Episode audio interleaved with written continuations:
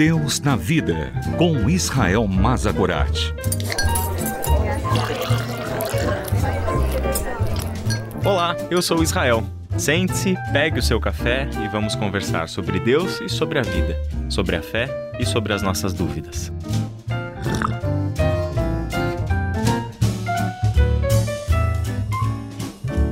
Uma dúvida que costuma surgir quando nós lemos o Sermão do Monte e conversamos sobre a interpretação destes textos de Mateus capítulos 5, 6 e 7 é se essas palavras de Jesus descrevem um ideal atingível, alcançável.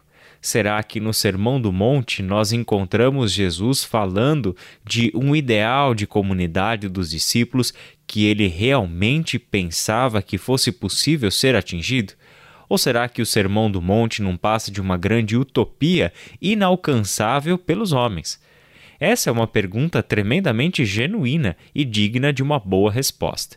Hoje nós vamos conversar um pouco sobre ela, em duas partes. Em primeiro lugar, tudo depende do nosso conceito de discipulado. O Sermão do Monte é dito por Jesus para os seus discípulos. Ele é um sermão completo, totalmente lógico e alcançável dentro dessa realidade.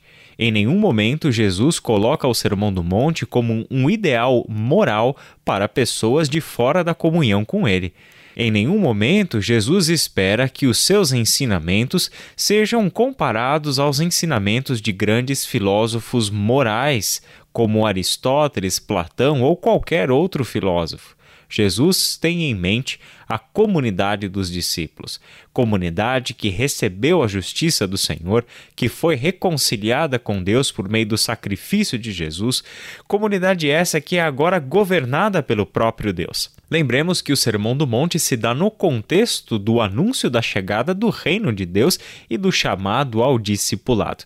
Portanto, o Sermão do Monte depende do nosso conceito de discipulado. E até mesmo dentro das próprias igrejas cristãs, vemos um conceito equivocado sobre esta palavra, porque discipulado, em boa parte do imaginário evangélico nacional e até mesmo mundial, se resume a uma classe de estudo bíblico ou um pequeno grupo ou algo que nós aprendemos quando estamos dando os primeiros passos na fé cristã. Isso é totalmente equivocado à luz do Novo Testamento, visto que tudo o que Jesus fez e delegou aos discípulos como sua missão consistia em fazer discípulos. Discipulado significa a consciência do discípulo de viver sob disciplina, de viver em obediência ao Mestre Jesus Cristo, sendo que o poder para viver segundo estes ideais lhe é dado pelo próprio Espírito Santo de Deus que habita no discípulo de Cristo, segundo segundo a palavra revelada de Deus, que é a Escritura, e segundo a comunhão dos santos, onde mutuamente nos edificamos por intermédio dos dons que Deus concedeu à sua igreja.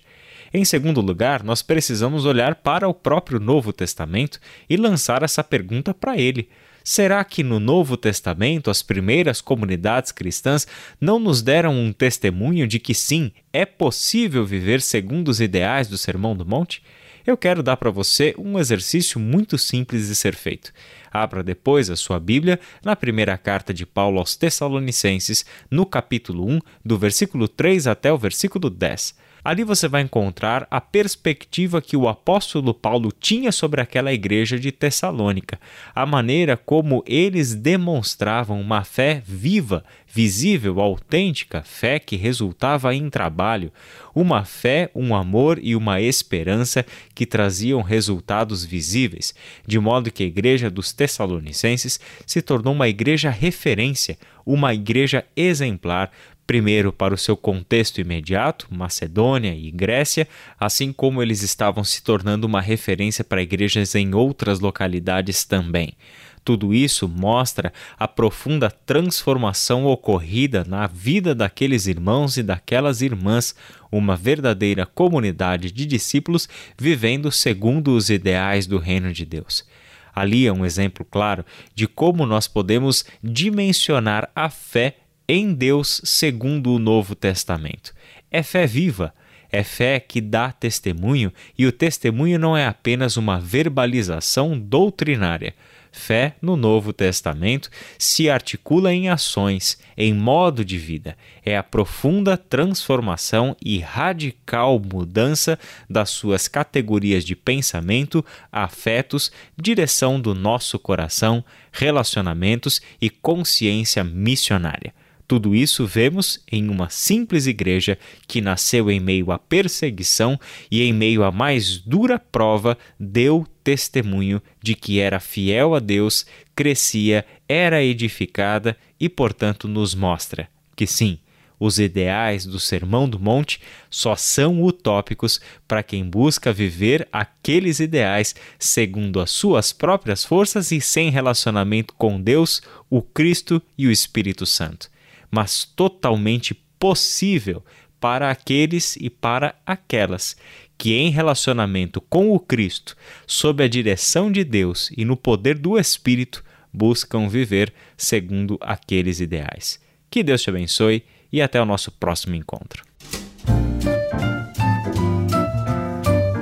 Deus na Vida, com Israel Mazakorat. Para ouvir novamente, acesse transmundial.org.br.